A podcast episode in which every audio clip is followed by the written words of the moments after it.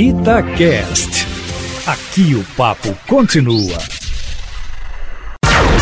Observatório Feminino.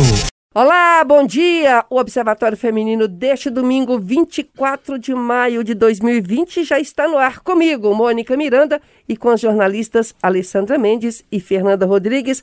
Bom dia, Alê. Bom dia, tudo bem, Mônica? Tudo bem, e você? Tudo jóia. Bom dia para todo mundo que está ouvindo a gente. Bom dia, Fernanda. Bom dia, bom dia para todos os ouvintes. Bom dia para a nossa convidada que hoje está aqui conosco, a Viviane Alves, microbiologista, professora do Departamento de Microbiologia do Instituto de Ciências Biológicas da UFMG há 10 anos e divulgadora científica. Bom dia, professora. Bom dia, bom dia para todos. E o ouvinte deve estar falando assim: que voz é essa, Mônica? É voz de máscara, gente. Hoje você sabe que eu sou grupo de risco, então eu tô de máscara, então minha voz vai ficar diferente dos outros, mas é pro bem de todos nós aqui. E nós, os outros, as outras, no caso, estamos afastadas com a distância recomendada. Devidamente recomendada. E a ciência exerce uma grande influência em nossa vida cotidiana a ponto de ser difícil imaginar como seria o mundo atual sem a sua contribuição ao longo do tempo. A ciência tem sido a grande responsável pela transformação tecnológica que tem suportado as incríveis evoluções nas concepções dos novos medicamentos. E em meio à pandemia do Covid-19, esperamos ansiosamente uma vacina, um remédio, uma solução. Esse é o anseio e o trabalho de cientistas pelo mundo todo também. Por enquanto, é primordial cuidados como lavar as mãos e usar as máscaras. A Viviane e a Universidade Federal de Minas Gerais têm uma pesquisa que mostra justamente a eficácia do uso de máscaras e do distanciamento social. Viviane, nunca se falou tanto em, ci em ciência, ciência, ciência, ciência. E há é. tem uma briga ideológica no país por causa disso, né? Coisa doida. É, na verdade, a ciência, a gente depende da ciência para tudo, né? Até para conversar no celular. E agora ela está mais visível. Estamos enxergando mais os cientistas e a necessidade da ciência no mundo inteiro, né? Não só no país. Então, a ciência é uma necessidade diária. A gente não vive sem ciência nem um minuto das nossas vidas. Né? Até para simples máscara que a gente está usando, precisou de ciência por trás disso. Então, e a gente tem visto aí, é, o Mandetta saiu falando, ó, o pilar ciência. O Tachi, a gente não sabe o que, que ele falou, porque ele não falou muito, né? Exatamente. E mesmo assim, as autoridades né, que mandam no país ainda ignoram. E, inclusive, eu fiz muitas matérias recentemente, o ano passado, da falta de recursos para a ciência, corte absurdo, está é, é, tá tendo problema, inclusive, para os pesquisadores, né? Para o pessoal de né? bolsa. Há anos temos problemas de financiamento no Brasil, de uma forma geral, e no mundo cada vez mais crescente, porque tem se desvalorizado a ciência. É, durante os últimos anos, né? Agora está todo mundo enxergando cientistas um pouco mais, mas ainda muita, muita gente desconfiada da ciência e acha que a gente tem planos é, maléficos, de dominar, né? o mundo. de dominar o mundo, que o vírus foi criado em laboratório, enfim. Oh, várias coisas, várias em coisas em torno da ciência, mas ao mesmo tempo, agora, nesse momento, todo mundo precisa da ciência. Mas no Brasil a gente tem um problema grande de investimentos, né? E a gente tem, ao longo do tempo, feito milagre. Mas tem a possibilidade desse vírus ter sido criado em laboratório? Por enquanto, nenhuma evidência diz que ele Mas foi criado em laboratório. A possibilidade sempre existe, 0,1% no momento. Uhum. A gente não pode, né? Na ciência a gente nunca diga nunca. E, e- e, Viviane, a gente tem visto aí é, Minas com números mais baixos do que outros estados, mas a gente sabe também que, pelo menos aqui na capital, tem sido feito um esforço muito grande nessa questão do isolamento e em outras cidades do estado também, de isolamento, do uso da máscara, é, da conscientização de quão é grave, né? Esse vírus e tudo mais. E aí é assim, quando o isolamento dá certo, muita gente tem falando que ah, não precisava. Mas não precisava porque tá dando certo. Então, assim, eu queria que você, como uma pesquisadora dessa área, tentasse reforçar para as pessoas o que a gente vem dizendo diariamente aqui na rádio, e a gente sabe que a imprensa tem feito uma campanha e tem sido importante nesse sentido também, é, de o, do uso da máscara, da, do isolamento social, da higiene, né? Que são coisas que são primordiais, que é a arma que a gente tem hoje para lutar contra esse vírus. É. Na verdade, em Minas a gente está vendo essa, essa redução de, de né, um número reduzido em relação a outras cidades e outros estados, no, em Minas no geral. É, a gente sabe que tem uma subestimação devido à capacidade de testagem, né? Sintomas que são, passam desapercebidos, mortes que têm acontecido desapercebidas e não diagnosticadas. Mas é fato, e já existem vários artigos científicos, inclusive, mostrando que a medida eficaz é o distanciamento social, que muitas vezes a gente confunde isolamento, quarentena, todos esses conceitos são coisas diferentes, né? O distanciamento social ele é voluntário, é manter distância não só física, mas tentar ficar em casa. Eles são essenciais porque aí você evita a transmissão e também a velocidade dessa transmissão. Então você tem um menor número de casos. Então, se está todo mundo aglomerado, muita gente fica doente ao mesmo tempo, muita gente precisa do atendimento de saúde. E o sistema de saúde não comporta muitas pessoas doentes. Muita gente argumenta, ah, mas o vírus não vai matar todo mundo, é uma minoria. O problema é que várias pessoas, mesmo não indo para uma UTI, vão precisar de atendimento hospitalar. E se a gente tem um número muito maior do que o número de médicos, hospitais para atender, Pessoas vão morrer com sintomas mais leves por falta de atendimento, porque não recebeu a medicação e teve que ficar doente sem esse atendimento. Então, o distanciamento social, tanto esse físico, né, de conversar a dois metros de distância, vai diminuir a, o seu risco de se infectar, quanto o distanciamento social de fato, que é ficar em casa, sair o mínimo necessário, a não ser que seja essencial, porque você também vai ter menor risco de ficar doente, vai ter menor risco de transmissão entre pessoas que já têm sintomas leves e aí você não sobrecarrega o sistema de saúde. Essa é a medida mais eficaz. Aliada a ela, quando sair, usar máscara. Porque a máscara minimiza o risco de infecção. Eu estou de máscara, eu estou 100% protegido? Não. Não, porque você pode se infectar pelos olhos, com as mãos contaminadas. Se você estiver muito próximo de outras pessoas, mesmo de máscara, principalmente as de pano, que tem uma eficácia científica duvidosa, você pode se contaminar. Então, de máscara a dois metros de distância de uma outra pessoa, né? Então, a máscara vai minimizar, mas ela não é, não vai te fazer imune e eh, te proteger da doença 100%. Você precisa lembrar de lavar as mãos frequentemente, essa é a medida mais importante. Porque você pode estar de máscara, mas você toca numa superfície contaminada e pode tocar o rosto, nariz, boca, olho e são rotas de infecção. Ou você toca com as mãos contaminadas na máscara e depois coloca a máscara de novo. E nessa, né, ir e vir de máscaras e mãos, você pode se infectar. Então, lavar as mãos com frequência com água e sabão é uma medida que parece boba. A água e sabão vai matar o supervírus? Vai. É um vírus assim como outros micro-organismos que a água, o sabão vai eliminar, vai matar.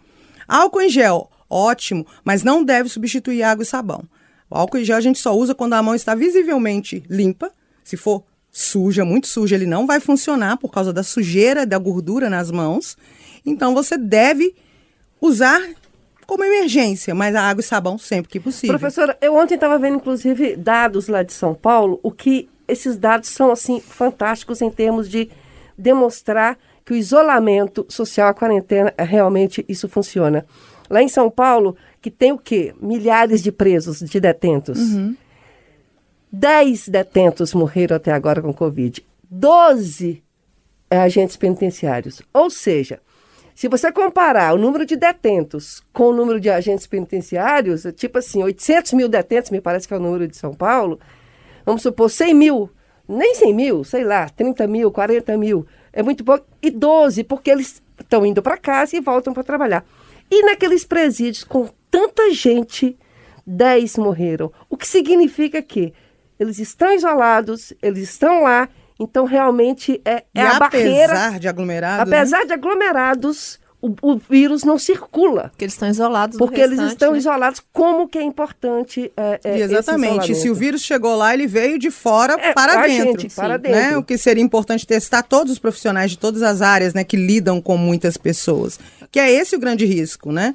Então, uma pessoa infectada em um ônibus já é um risco muito grande. Então, essa distância é Fizeram realmente esse importante. trabalho, né? No, no, no- perto ali da região hospitalar. É, então, o nosso grupo lá no departamento, Laboratório de Vírus, eu faço parte do artigo que foi publicado, inclusive, coletou material de vários pontos de Belo Horizonte para detectar o material genético do vírus. Muita gente fala, ah, é alarmismo, encontrou em várias, vários locais. Não é alarmista, essa é a forma que a gente tem de demonstrar que o vírus está circulando nos ambientes, não que o risco existe, né? Uhum. Que você está num ponto de ônibus, pode alguém ter espirrado ali naquele banco onde você está esperando o ônibus, você pôs a mão, aí pôs a mão no olho, então essa é a rota.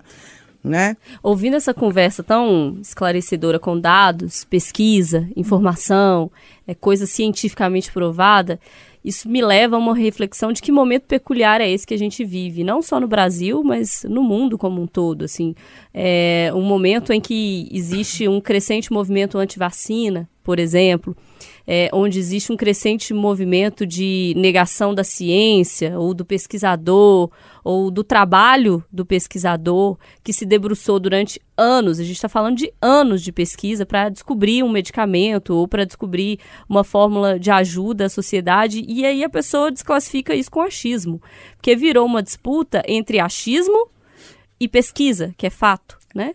Virou uma disputa assim, que as pessoas acham que tudo bem se você entrar na conversa com um fato, com um dado científico, e a outra entrar com o que eu acho, o que eu ouvi ou o que eu recebi no WhatsApp. E aí vira um, um negócio de louco, assim, que, que as pessoas estão desconsiderando o que sempre consideraram, do básico, por exemplo.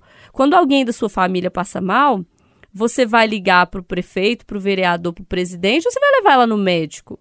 E aí você vai ouvir o que o médico está falando do remédio que tem que dar, do procedimento que tem que fazer, ou você vai ligar para algum parente seu e perguntar o que, que ele acha que tem que fazer. Porque é um negócio básico, assim. A gente sempre viveu desta forma. A gente agora resolveu que não, que o que os cientistas estão fazendo a gente desconsidera, porque eu acho outra coisa. E um peculiar dessa, dessa disputa, para mim, absurda entre achismo e ciência, uma pesquisa da Reuters essa semana mostrando como os americanos, um quarto dos americanos que responderam uma pesquisa, falaram que não tomariam uma vacina é, do coronavírus, porque eles não têm certeza se essa vacina teria eficácia, se ela foi feita com segurança, mesmo passando pelo órgão dos Estados Unidos, que cabe a ele fazer esse tipo de análise. E o mais interessante é que, desse um quarto que diz que não tomaria, muita gente disse: ah, não, mas se o Trump falar que eu que ela é segura e eu tomo. O mesmo presidente que falou há poucos dias que podia tomar desinfetante contra o coronavírus. Então virou um negócio assim, uma disputa absurda, louca, onde a ciência vale o mesmo que o que eu acho. E não é assim, né? É, existem dados, existem pesquisas, é um trabalho. E desqualificar o trabalho do pesquisador nesse momento beira canalice para mim, assim. É a mesma coisa de alguém chegar e falar assim: não, eu, eu vou te ensinar como é que você faz uma matéria. Poxa, eu estudei para isso. Você vai ensinar o médico como é que ele faz o diagnóstico? Ou você vai ensinar o engenheiro como é que constrói um prédio? A gente vai discutir agora no WhatsApp como é que constrói uma ponte.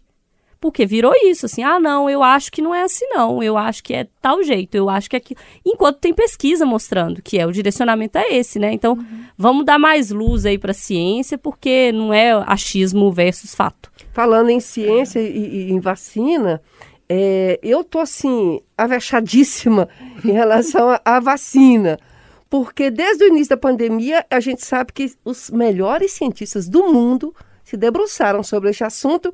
Então, eu fico imaginando que aquelas etapas das vacinas comuns, de dois anos, três anos, quatro anos, cinco anos, essas etapas vão, vão ter etapas puladas por aí. E a cada dia a gente ouve, hoje mesmo eu ouvi falando, não, já tem uma vacina que já está sendo testada não tem jeito.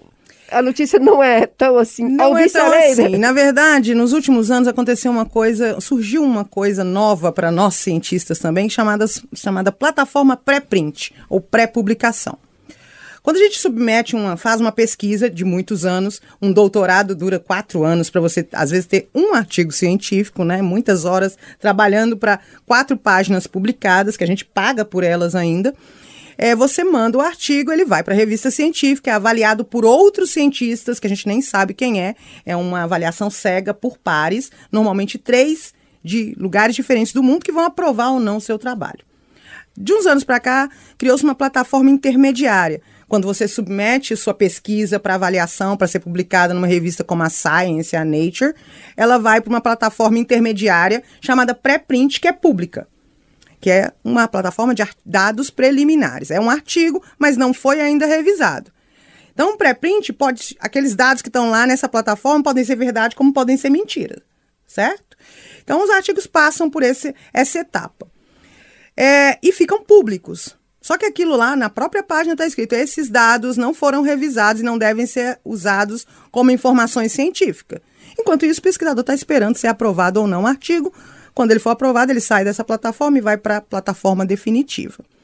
E está todo mundo usando os pré-prints como se fosse informação Definidas. verificada. Eu sempre digo o seguinte: se eu quiser hoje sentar e escrever um artigo científico sem ter pisado no laboratório e submeter para uma revista e, e autorizar que ela vá para essa, esse banco chamado pré-print, ela vai ficar lá. Muita gente vai dar matéria falando encontrou vacina para isso, encontrou cura para aquilo outro, sem, no entanto, o artigo ter sido aceito. Eu posso ter inventado meus dados e estar naquela plataforma. Não existe uma verificação, uma um teste de veracidade daqueles dados. Então, muita coisa que está chegando na mídia, que a gente fala, na ciência, a gente chama de mídia tradicional, ainda não está publicado na Science, mas está lá no Bio, MedRivix, BioRivix, que são as plataformas que têm os dados preliminares. Então, tem, eu já vi vários lá, de vários testes de vacina, de medicamentos, com conclusões lindas, maravilhosas. Mas, por exemplo, na nossa página de divulgação científica, eu só coloco informação de artigo já publicado e revisado. E aí a gente ouve, às vezes, é, teve agora recente uma vacina. saiu falando que é, já e já tem, já sendo- tem outros. Qual que é o risco? Esses aí, pelo menos, já foram publicados. Mas se a gente lê o artigo completo e todos os experimentos que os autores fizeram, eles mesmos nunca usam. Essa é uma vacina, está pronta, vai sair semana que vem. Esta é uma vacina que vai resolver o problema de todo mundo. Eles Mas então o fazem. quê? Daqui dois anos, três anos, quatro anos? A gente, a gente fa, é, aquele- esses artigos, por exemplo, esse que saiu, disse que é uma potencial vacina. Sugere que poderemos ter uma vacina. Pois é, mas na sua experiência, No, no quanto tempo? artigo, não diz que quanto tempo. As- com sorte, a gente vai ter uma vacina para a população mundial em 18 meses. Olha! Não tem como ter uma. não, demais, sem é pular bom. etapas. Aí é o que é importante. Nenhum cientista. Vai sério, pular. vai pular etapa. Eu posso descobrir uma vacina funcionando hoje no modelo animal de macaco dentro do laboratório. Mas ela não vai chegar para a gente daqui a um mês. Depois disso, ela tem que passar por teste em humano. Em, depois, em pequenos grupos, depois para o teste, que é a fase 3, em grandes grupos de humanos, né? E depois disso, se tiver tudo ok, não tem efeito colateral, ninguém teve problemas, e aí tem que testar todas essas faixas etárias, sexos, idades, se é uma vacina para todo 18 mundo. meses é uma Para ela entrar em escala industrial, pode demorar até mais de um ano. É, mas aí É, eu acho que 18 já, meses é um... 18 É. meses é um prazo recorde. A vacina mais rápida que nós temos demorou quatro É anos. isso, é isso E que ela ainda não é definitiva, que é para ebola. E isso foi muito rápido, considerando da varíola que demorou décadas, né? É. Viviane, você participou de um outro estudo que gera muito interesse. Quem não se preocupa com alimentação, consumir proteínas com frequência e em excesso pode fazer mal à sua saúde, favorecendo o envelhecimento precoce e o aparecimento de doenças neurodegenerativas e também alguns tipos de câncer. Essa é a conclusão de um laboratório colaborativo internacional que contou com a participação do Laboratório de Biologia Celular de Microorganismos da Universidade Federal de Minas Gerais. O estudo aponta justamente que participaram da pesquisa cientistas da Austrália e da Inglaterra. Eu, eu- você sabe que eu fico cabreira com esses, com esse- com esses negócios de que, assim, é, se comer ovo demais, dá não sei o quê. Alguns anos depois, os cientistas falam assim, não, isso é bom. Não, não tem umas coisas dessas? É, eu Como vou- que proteína é, ruim, mais ou gente? menos, Isso cai mais também ou nessa menos, história na dos história- estudos não testados? Não, isso cai na interpretação, no título chamativo, muitas vezes. Então, nessa, nessa, realmente, nessa pesquisa, eu vi várias vezes nas matérias um ovo na- ilustrando a foto. Excesso de proteínas faz mal e um ovo. Aí as pessoas. Nem, normalmente, muitas delas não leem a matéria, o conteúdo, vem a foto do ovo, vê a palavra proteína. Ah, ovo faz mal. E aí, quando vai ler o texto, não é bem isso que está escrito lá. Mas excesso de proteína faz mal? Eu tô... Exce- Tudo em excesso faz mal. Ah, Já eu adoro dizia queijo, minha leite, mãe. queijo, leite, manteiga. Não, tudo em excesso. Se você viver de, só de queijo, leite, leite e manteiga todos os dias, como é que vai ser? É, Então, a gente precisa de uma dieta alface, equilibrada. morre, né? E a dieta equilibrada não precisa ser do nutri- nutricionista, não. É comer de tudo um pouco. O que, que acontece? O que as pessoas têm feito, a tal da dieta low carb. Mas é low carb quer dizer menos carboidrato, uma diminuição. Aí elas têm feito no carb. Tira o carboidrato só como proteína. Isso tem um efeito com o tempo. Então é a esse excesso que a gente fala. Troco tudo da minha vida por comer proteína, proteína, proteína. Esqueço de comer lipídio, que é gordura, açúcar. Então você tem que comer de tudo um pouco. Tudo em excesso faz mal. O que, que a gente fez? A gente deu só proteína como dieta para os nossos modelos. Que inclusive tem uma, uma, uma dieta só É de ela tá proteína. dizendo, é. Mas é isso Ah, que não tá. pode. O nosso organismo não foi feito para a gente comer uma coisa só. A gente precisa ingerir todos os nutrientes, nem que fossem em cápsulas, Ah, mas, em sete dias gente bem que precisa. dá um resultadinho, viu, Não, gente? resultado a gente vê, mas a gente estava olhando a longo prazo. E para isso a gente usa modelos de laboratório. Então, no meu laboratório eu trabalho com verme. Ah, é um verme, mas é um verme, eu sou, eu não sou verme.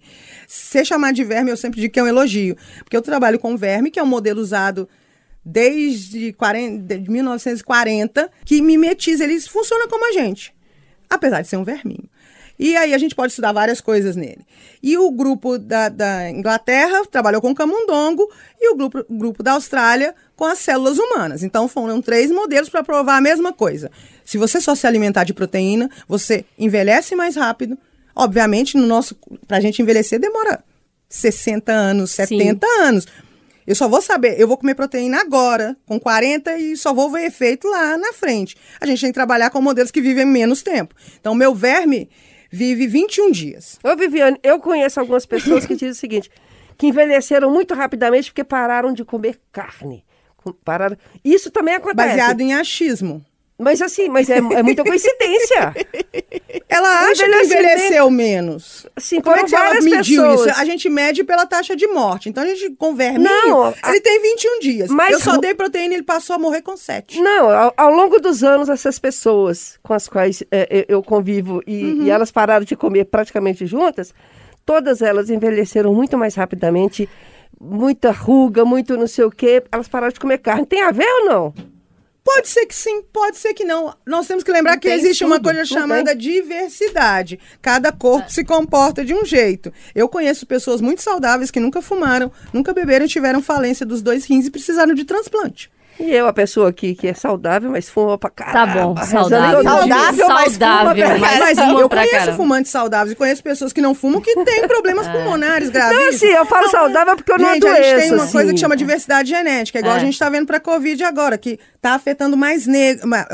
Em tese, os negros deveriam ser mais re- resistentes, mas é o maior número de mortes. Então, são coisas. Mais homens. mais homens. Isso é explicado pela genética, mas não é to... Ah, mas eu sou homem, vou morrer, eu tenho É. sangue tipo, a gente tá vendo É a diferença famosa entre tipo generalização, sanguíneo. né, E tem Viviane? variações, é, tem varia... O ser humano é muito diverso em, em termos genéticos. Não dá para olhar para você tem tantos anos, você tem diabetes, você é hipertensa, você vai ter isso, isso e isso. Depende. Só queria dizer, tá, Fernanda, para você, low carb, nada. Eu vou comer de tudo um pouco com moderação. é, então nesse estudo aí que vocês ficaram preocupados, é excesso. Excesso é, deixe de comer o resto.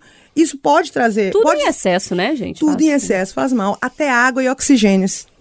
Exatamente. Viviane Alves, professora da Universidade Federal de Minas Gerais, microbiologista, e ela é do Departamento de Micro- Microbiologia do Instituto de Ciências Biológicas.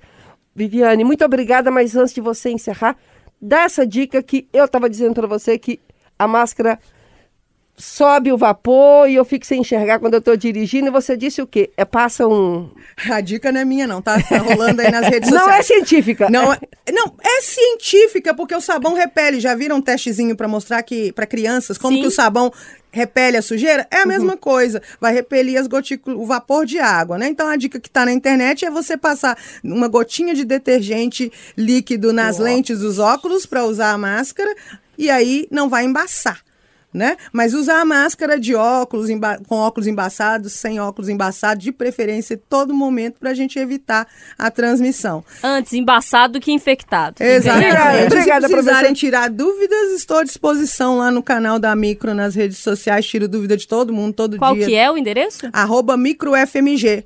No Instagram, Facebook, YouTube, a gente vai começar a fazer live, tudo para a população entender melhor como se prevenir, como evitar Informação sintomas da doença. confiável. Confiável, sempre baseada em informação científica. Obrigada, Viviane. científico. Obrigada, querida. Um Obrigada prazer te vocês, receber prazer aqui. foi meu. Fernanda, um beijo. Alessandro, um beijo. Tchau. Excelente domingo.